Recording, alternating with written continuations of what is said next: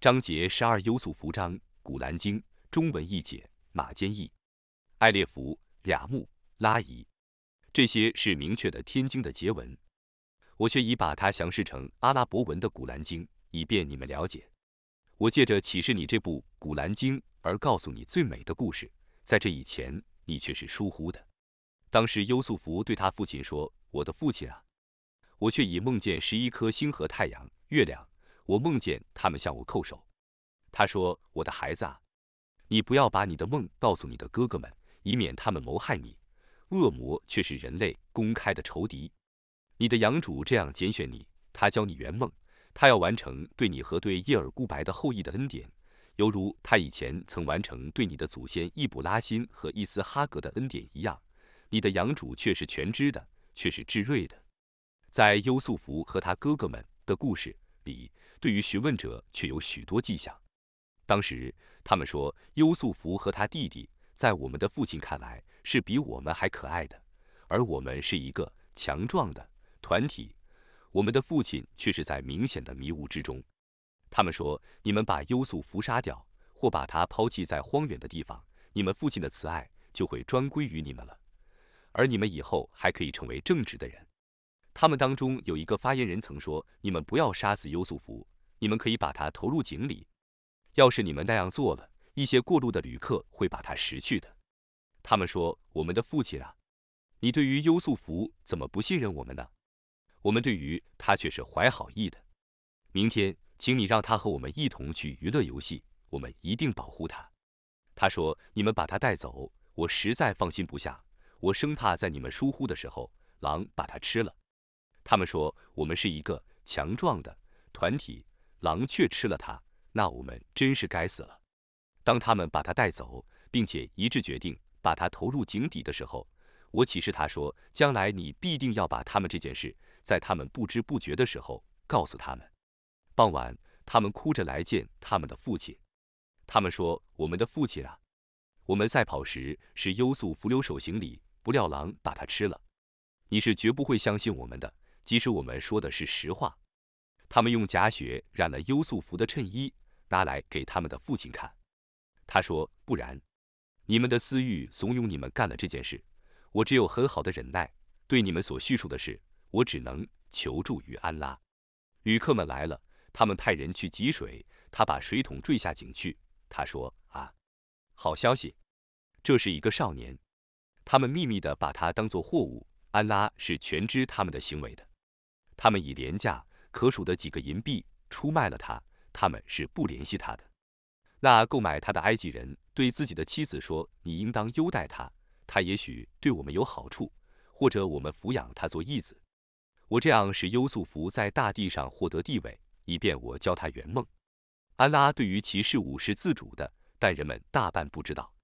当他达到壮年时，我把智慧和学识赏赐他，我这样报酬行善者。”他的女主人把所有的门都紧紧地关闭起来，然后勾引他说：“快来拥抱我呀！”他说：“求安拉保佑我，他是我的养主，他已优待了我。不义的人必定不会成功。他却已向往他，他也向往他。要不是他看见他的养主的明证，我这样为他排除罪恶和丑事，他却是我的一个忠实的仆人。”他俩争先恐后地奔向大门。那时，她已把她的衬衣从后面撕破了。他俩在大门口遇见她的丈夫。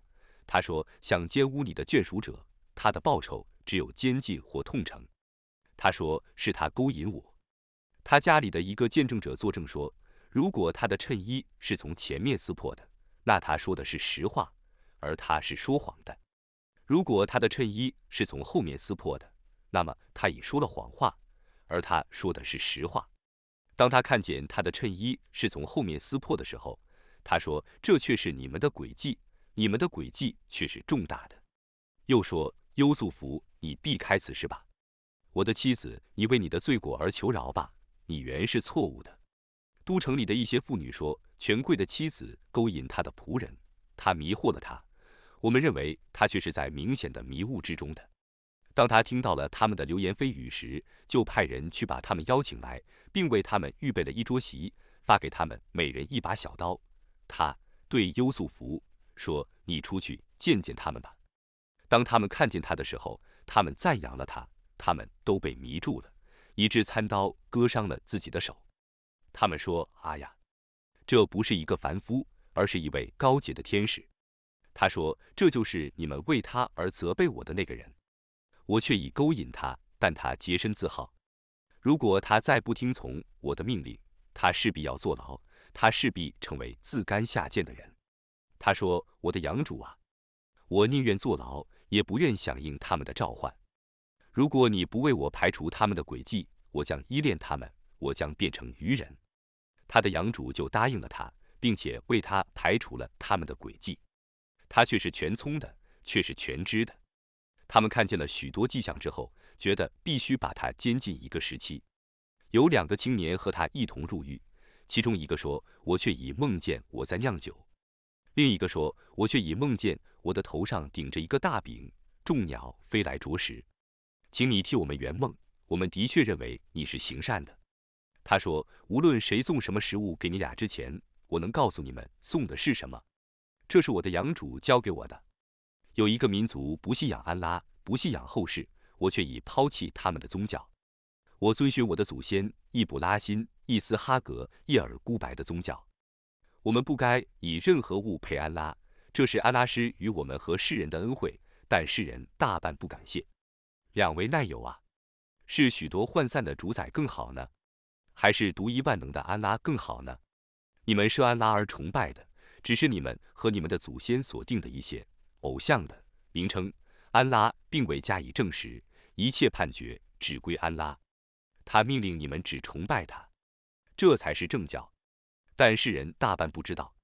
同监的两位朋友啊，你们俩中有一个要替他的主人斟酒，有一个要被钉死在十字架上，而众鸟飞到他的头上来牵他。你俩所询问的事情已被判决了。他对两个人终定会获释的那个人说。请你在你主人面前替我伸冤，但恶魔使他忘记在他主人面前替优素福伸冤，以致他在监里坐了几年。国王说：“我却已梦见七头胖黄牛被七头瘦黄牛吃掉了，又梦见七岁青麦子和七岁干麦子，是从没呀？你们替我圆圆这个梦。如果你们是会圆梦的人，他们说这是一个杂梦，我们绝不会圆杂梦的。”曾被摄诱，并且在一个时期之后想起优素福的那个青年说：“我将告诉你们关于这个梦的意思，请你们派我去吧。”优素福，忠实的人呀，请你为我们圆圆这个梦。七头胖黄牛被七头瘦黄牛吃掉了，又有七岁青麦子和七岁干麦子，我好回去告诉人们，让他们知道这个梦的意义。他说：“你们要连种七年，凡你们所收获的麦子，都让它存在穗子上。”只把你们所吃的少量的麦子打下来，此后将有七个荒年来把你们所预备的麦子吃光了，只剩的你们所储藏的少量麦子。此后将有一个丰年，人们在那一年中要得雨水，要榨葡萄酿酒。国王说：“你们带他来见我吧。”当使者到来的时候，他说：“请你回去问问你的主人，曾经把自己的手割伤了的那些妇女，现在是怎样的。”我的养主是全知他们的诡计的。国王说：“你们勾引优素福的时候，你们的实情是什么？”他们说：“啊呀，我们不知道他有一点罪过。”权贵的妻子说：“现在真相大白了，是我勾引他，他却是诚实的人。这是因为要他知道，在背地里我并没有不忠于他的行为，并且要他知道安拉不诱导不忠者的诡计。”他说：“我不自称清白。”人性的确是怂恿人作恶的，除非我的养主所怜悯的。我的养主却是至赦的，却是至慈的。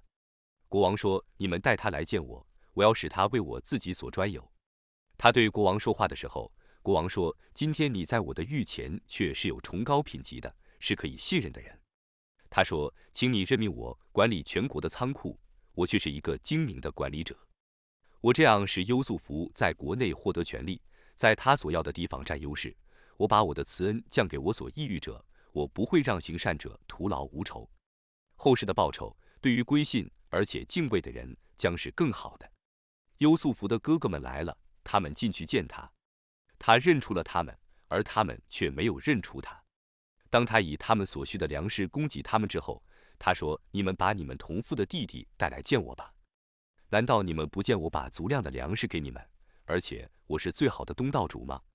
如果你们不带他来见我，你们就不能从我这里购买一颗粮食，你们也不得临近我。”他们说：“我们要恳求他父亲允许我们带他来见你，我们必定这样做。”他对他的同仆们说：“你们把他们的财物放在他们的粮袋里，他们回去的时候，也许会认出这些财物，也许会再来一趟。”他们回去见了他们的父亲，说：“我们的父亲啊，人家不准我们再敌粮了，请你派我们的弟弟和我们一同去，我们就能敌粮。